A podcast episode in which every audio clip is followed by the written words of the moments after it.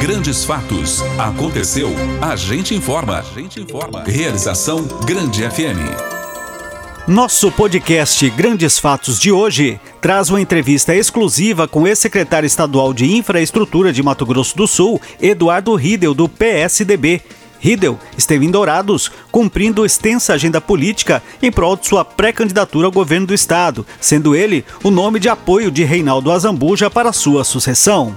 A entrevista para o programa Espaço Aberto, Riedel foi objetivo em assuntos importantes e sensíveis, como a carga tributária do Estado, investimentos na geração de empregos, crescimento econômico e assistência social. O pré-candidato também rebateu acusações de um de seus adversários, dizendo não ser primo do atual governador e que sua pré-candidatura não se dá por imposição, mas sim é fruto de seu trabalho como gestor ao longo dos sete anos dentro do governo de Reinaldo Zambuja. Fique com a gente, nosso podcast Grandes Fatos, Corrida Eleitoral Eduardo Riedel está entrando no ar. Esperamos que você aproveite o nosso conteúdo. Grandes fatos. Aconteceu. A gente informa. O pré-candidato do PSDB ao governo do estado, o empreendedor, gestor e produtor rural Eduardo Riedel, participou de ampla agenda pública de pré-campanha na cidade de Dourados e visitou os estúdios da Rádio Grande FM, onde foi entrevistado pelos jornalistas Cícero Faria, Paulo Wagner, Daniel Santos e Faria Júnior. Riedel deixou a Secretaria de Infraestrutura do Governo do Estado de Mato Grosso do Sul para se dedicar exclusivamente à sua pré-candidatura a governador e vem percorrendo diversas cidades do estado, segundo ele, para conhecer as demandas de cada localidade, bem como fortalecer alianças em prol do seu nome e em nome do projeto que será lançado oficialmente quando tiver homologada sua candidatura de forma oficial. O pré-candidato informou que nessas andanças pelas cidades de Mato Grosso do Sul irá se reunir com a sociedade para saber o que as pessoas querem para o estado. Riedel abordou sobre os ganhos do governo do estado e informou que 82% das promessas do governo foram cumpridas, apontando evoluções na economia, saúde e educação. O pré-candidato a governador também destacou que o estado agora é o primeiro lugar em liberdade econômica no Brasil, tem o quinto menor índice de pobreza do país e a quarta economia mais segura. Avanços do governo após sete anos e meio de trabalho. Riedel iniciou sua conversa com a equipe da Rádio Grande FM falando sobre sua motivação e o que o credencia a buscar esse cargo como governador em Mato Grosso do Sul e do desafio de ter participado efetivamente do atual governo. Uh, sem dúvida, foi um desafio muito grande ter participado do governo. Eu que sempre estive na iniciativa privada, estou, tenho meus negócios, ter vindo para o governo, talvez tenha sido uma grande oportunidade de entender profundamente a complexidade de uma sociedade e poder ajudar né, a construir, no caso, um Estado uh, diferente um pouco, e a gente tem visto isso, uh, principalmente nesses momentos de crise que nós vivemos, uh, do restante do Brasil. Eh, e eu acho que o que resultou nessa pré-candidatura foi o trabalho, Léo. Eu acho que sete anos e três meses da construção de muitos resultados para o Mato Grosso do Sul. É, e as pessoas, nesse processo, chamaram e convidaram. Ninguém é candidato de si próprio. Né? Ah, eu quero ser candidato. Não. Você tem trabalho, tem serviço prestado, tem uma conduta, tem uma vida, tem uma história. E Tancredo falava que a política é destino. Né? Eu sempre não gostei muito das, dos destinos, porque acho que a gente constrói o nosso futuro. Mas eu acho que com o resultado, a gente construiu e pavimentou essa indicação que parte não só de partido, mas de um conjunto de, de lideranças, de pessoas eh, que chamaram para eh, dar sequência num projeto que tem valores e princípios como modelo de gestão. Eu acho que é isso que a gente vai defender. Uh, e nesses sete anos eu pude conhecer profundamente o estado de Mato Grosso do Sul, as suas angústias, suas agonias, as divergências da sociedade como um todo, cada um dos 79 municípios com profundidade, para que a gente possa, nessa pré-campanha, conhecer as pessoas, conversar com as pessoas, ouvir as pessoas Sim. e construir aí um projeto para os próximos quatro anos. O pré-candidato recebeu recentemente apoio de 71 prefeitos do estado em prol de sua pré-candidatura. Ao ser questionado da importância desse apoio, Riedel fala sobre as valorizações e reconhecimento pelo serviço prestado por ele durante seu tempo nas secretarias estaduais, o que gerou esse apoio, inclusive, de prefeitos que pertencem a grupos políticos que não são seus aliados neste pleito eleitoral. É, quando a gente olha as pesquisas e faz uma análise do que a sociedade vem buscando, a última a gente tem um resultado: 88% das pessoas querem oportunidade de emprego, renda, melhorar. Né? O meu perfil sempre foi um perfil mais técnico, de construir resultado. E as pessoas, ah, você não é tão conhecido, Eduardo. Por isso que muito prazer, Eduardo Riedel. Não sou mesmo, mas o resultado do meu trabalho está aí. Né? Porque eu sou focado no resultado. E a gente vem buscando ao longo desse tempo uh, entregar para a sociedade sul-mato-grossense uh, aquilo que foi planejado. E aconteceu, né? fruto de muito esforço. Então, o apoio que é, eu, eu, entendo como extremamente significativo, relevante, é, é, gostoso de você ver um trabalho reconhecido, independente da matiz política. Né? Eu recebi apoio e falo isso porque falou ao vivo lá o Lucas, prefeito de Rio Brilhante, 26 anos, um, um, menino de ouro que tem a vontade de transformar na política, é de um partido adversário. E ele não tem nenhum problema com isso. Ele falou: olha, Eduardo, eu não tenho como ficar distante de um projeto que eu acredito, que eu estou implementando no meu município. E não se trata de partido, eu acho que a velha política discute o poder partidário, alianças, e eu acho que a gente tem que buscar uma representatividade, uma legitimidade pela sociedade daquilo que a sociedade quer, que é resultado. Sim. E nós, enquanto agentes públicos, no caso da eleição, que somos contratados por um período, é para dar resultado. Não é para parecer bonito, melhor, ou fazer palanque ou politicagem. É para dar resultado. E essa foi a pauta da minha vida a vida inteira. Essa é a minha história de vida. Então eu acredito que esse apoio dos prefeitos é consequência sim, né, de um de uma visão de estado em que privilegiou investimento nos municípios, acreditando que é esse investimento que alavanca o crescimento do estado. E detalhe, tanto é verdade que o Mato Grosso do Sul, no ano de 2021 e projeção 22, é o estado que mais cresceu no Brasil. Não é o segundo lugar, não. É o primeiro lugar, é o que mais cresceu no Brasil. Isso é muito relevante. A gente às vezes não se dá conta do que, que isso significa no universo das 27 unidades da federação. Isso é fruto de trabalho. Qual a diferença daqui para o Mato Grosso, ou daqui para Goiás, ou daqui para o Paraná? a composição da economia é um pouco diferente. Aqui é mais agropecuária, por isso cresceu, não sofreu tanto com a pandemia. E o Mato Grosso? E o Goiás? Então veja que tem um conjunto de ações, é o estado que mais investe recurso público por habitante ano.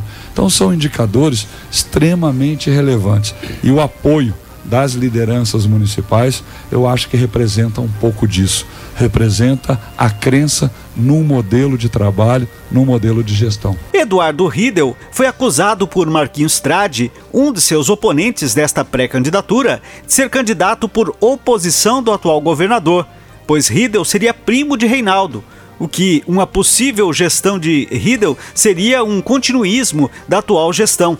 Questionado sobre isso, Riedel não fugiu do assunto falou qual deve ser a sua forma de gestão, falou sobre dar seguimento a projetos importantes que não foram finalizados e rebateu as críticas, dizendo que não seria nenhum demérito ser primo de Reinaldo Zambuja, e disse que a acusação de Marquinhos Trade é mentirosa e o desafiou a debater ideias e projetos. Quando a gente assume a responsabilidade do Estado, isso é outra coisa importante. Muita gente chega. Porque e... o senhor quer deixar a sua marca também. Claro.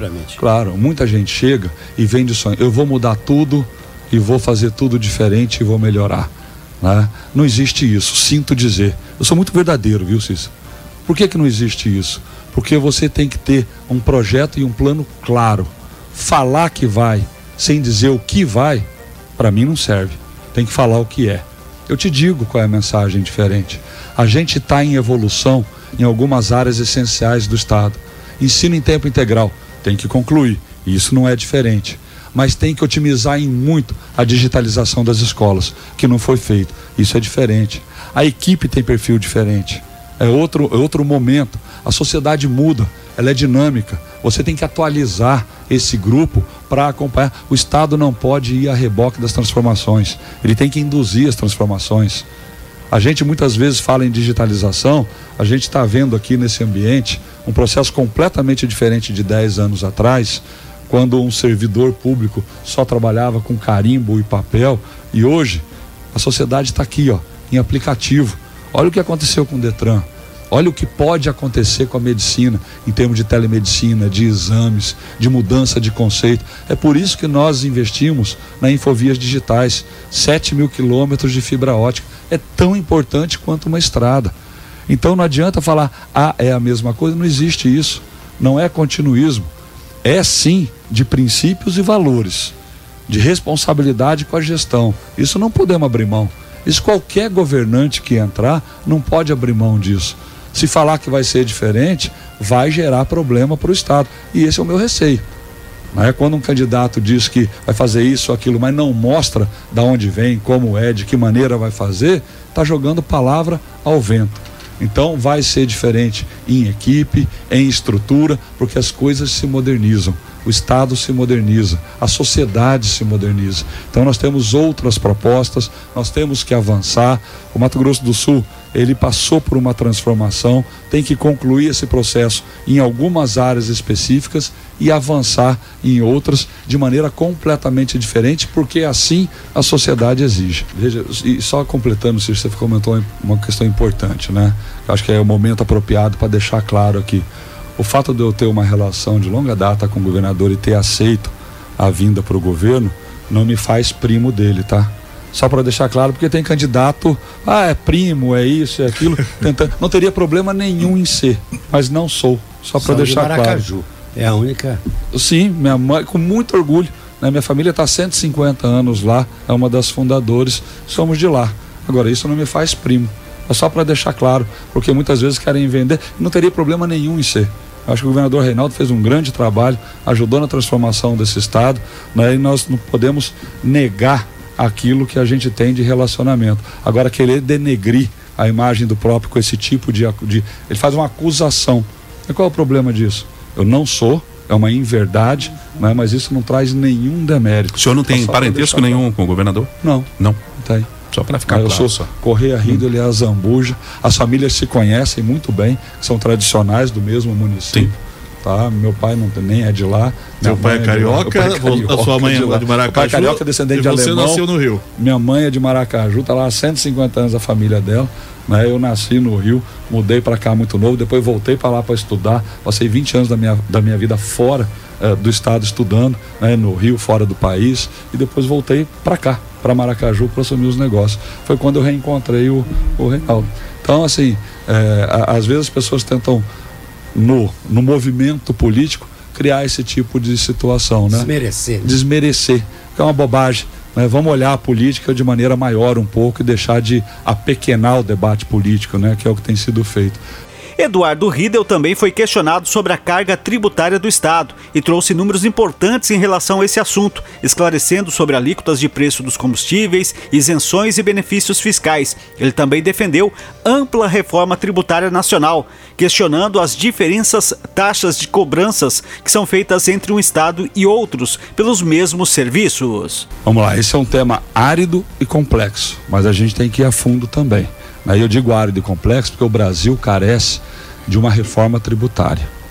É inconcebível você sair do estado de Mato Grosso do Sul e ir para São Paulo e ter uma barreira como se eu estivesse mudando de país. Quando eu saio de São Paulo e passo para o Rio de Janeiro, a barreira ainda é maior ainda.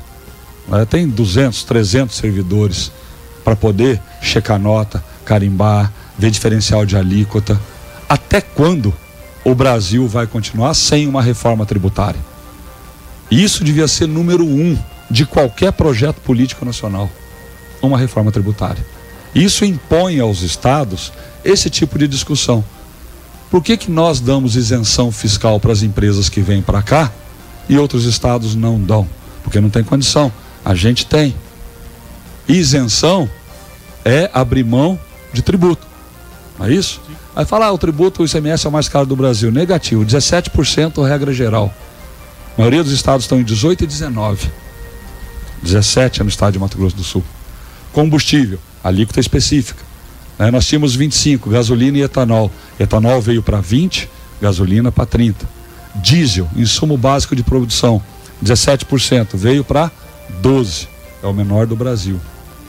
Então esse equilíbrio, e assim, claro que quando você muda uma alíquota, há uma discussão, mas as pessoas olham parte da discussão. E nós temos que olhar o conjunto dessa obra. Né? O conjunto dessa obra. Quando a gente diminui 17 para 12 o diesel, o grande argumento era: vai explodir o consumo de diesel no Estado, vão abrir novos postos. Isso não acontece. Não é assim que funciona, mas o Estado abriu mão de mais de 300 milhões de receita com essa mudança de alíquota. O etanol, ele é gerado aqui, ele tem um comércio aqui. O que nós fizemos foi dar uma condição de paridade para abastecimento com etanol, estímulo. Primeiro que é uma economia verde, menos emissão de CO2, a gasolina é mais alta, mas o que fica é o aumento de tributo. Então veja como a, a, a, conversa vai muito mais longe do que essa. E a isenção fiscal que nós damos para a empresa, nós estamos pensando no emprego. É isso que gira a economia. Se não fosse isso, e vai acabar no Brasil em 2032, se não fosse isso, boa parte das empresas que aqui estão não estariam. E a gente tem que olhar esse conjunto, mas principalmente focar numa reforma tributária nacional. Nós não podemos mais conviver com milhares de normativas fiscais que são publicadas todo mês, Brasil afora. Cada secretaria de Fazenda regulamenta a sua atuação fiscal. Nós temos que unificar isso dentro de um conceito, limpar um pouco essa máquina que são as secretarias todas de Fazenda, em função da legislação que é altamente complexa para cada empresa. Então, é um modelo burocrático, é um modelo pesado. A gente vê todos os indicadores. Cada empresa no Brasil detém a necessidade de trabalhar um departamento contábil, jurídico enorme por conta desse emaranhado de leis e dessa inespecificidade. Como é que uma empresa no Brasil trabalha em diferentes estados? Cada estado tem a sua legislação. Já imaginou essa situação? Que é um departamento contábil desse. Então é isso que nós temos que focar e mudar Mas de uma maneira definitiva. Está no Congresso, né? Tá parada, faz, né? faz muitos anos, né? É, faz muitos anos. Né? Entra governante, sai governante, começa, aí discute, vai, vem. Isso tem que avançar. É uma prioridade para destravar o crescimento do país.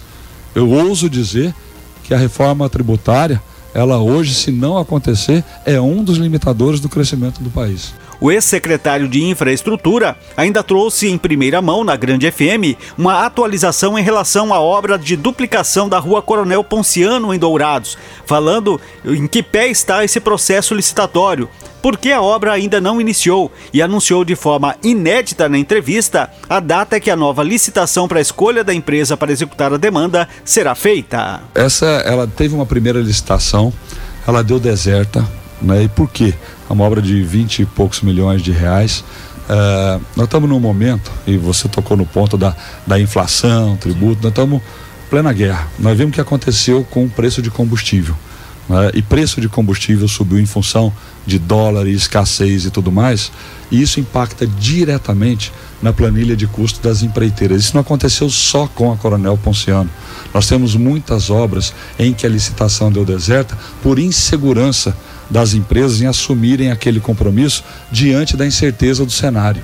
Né? Isso aconteceu de maneira recorrente.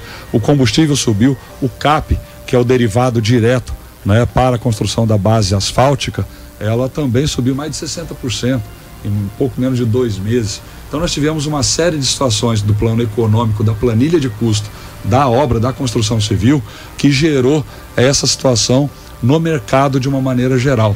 Tá? Isso já foi reposicionado em termos de planilha e está indo agora, não sei se é final do mês de abril ou comecinho de maio, uh, eh, para abrir a licitação. Já está no processo com a nova licitação da Coronel Ponciano. Né? Isso é, um, é uma questão burocrática e técnica licitatória, né? mas está tudo reservado, o dinheiro está pronto para fazer a obra, isso é um compromisso que vai acontecer. É uma questão mais de processo da licitação. A Coronel Ponciano, a licitação abre dia 26 do 4 Tá? Então eu falei final de abril, começo de maio, né? Quando eu saí, estava nessa agendamento. 26 do 4, às 10 horas da manhã. Vamos todos aqui fazer figa para que não tenha nenhum problema na licitação e seja uma empresa ganhadora boa. Isso é importante também. Né, que não tenha uma empresa que ganhe e que depois tenha dificuldade Sim. de fazer o serviço. Que seja uma empresa que o edital busca né, realmente ter empresas de qualidade. E é isso é que a gente quer. O caso da 165 aqui ligando Itaporã Dourados, da iluminação? Da iluminação. Está sendo refeita. Vai ser refeita. Né? A empresa foi multada, foi desabilitada, porque ela não entregou aquilo que estava previsto no edital. Então ela foi multada, desabilitada e vai ser feita uma nova iluminação. É isso que a gente está falando. Já tem empresa? Entendeu? Já, já tem. Não, tem a licitação. Não sei se já tem a empresa, mas já tem a licitação. Sistema completamente diferente daquilo que é o que estava previsto inicialmente e que a empresa fez não adequadamente. Né? Então a gente espera que na Coronel Ponciano, no caso, tenha uma empresa de qualidade que ganhe a licitação.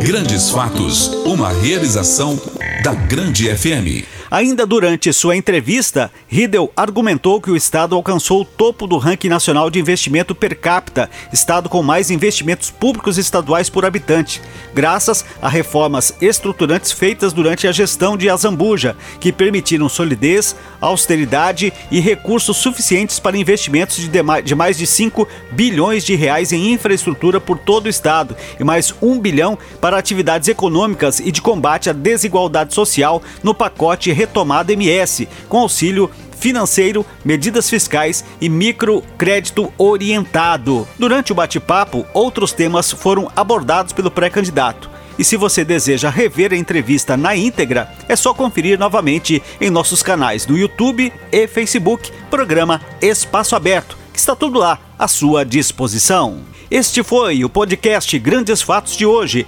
disponível no grandefm.com.br ou na sua plataforma de áudio preferida. Siga nosso podcast nas redes sociais, assine nosso podcast, se inscreva em nossos canais e favorite nosso conteúdo. Assim, você será notificado toda vez que tivermos novidades. Esperamos que você tenha gostado do nosso conteúdo de hoje e em breve novos episódios estarão à sua disposição.